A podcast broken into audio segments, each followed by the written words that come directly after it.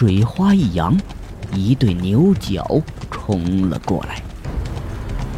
牛角来势凶猛，方墨双手一挡，他的右手臂一痛，明显感觉牛角尖划过了长袖，一道火辣辣的疼痛。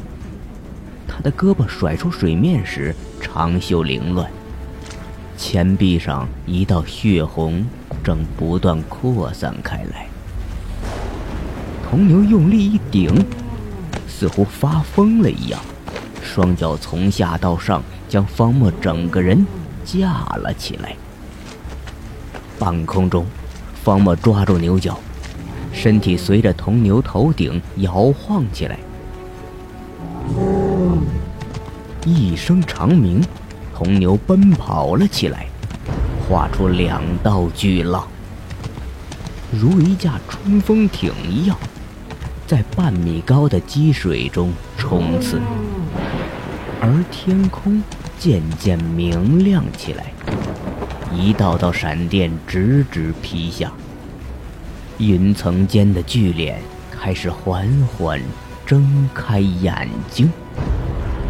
方墨心头一紧，没有时间了。可腰部被铜牛双脚牢牢锁定，他抽不开身。身体一翻，他感觉铜牛加速了，而一抬头，身后是一座摩天大楼，碎石横飞。方墨的后背一痛，身子有种散架的感觉，整个人被钉在了一面墙上。雨水顺着墙壁如淋雨一样从头顶冲洗下来。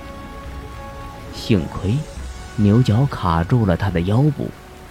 虽然冲劲很大，但冲撞的一刹那，他身体一弹，凹进了牛角之间。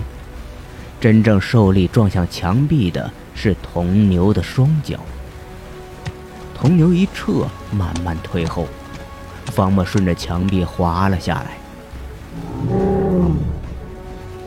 铜牛在几米远的地方又开始闷头蓄力，而天上的雷声阵阵。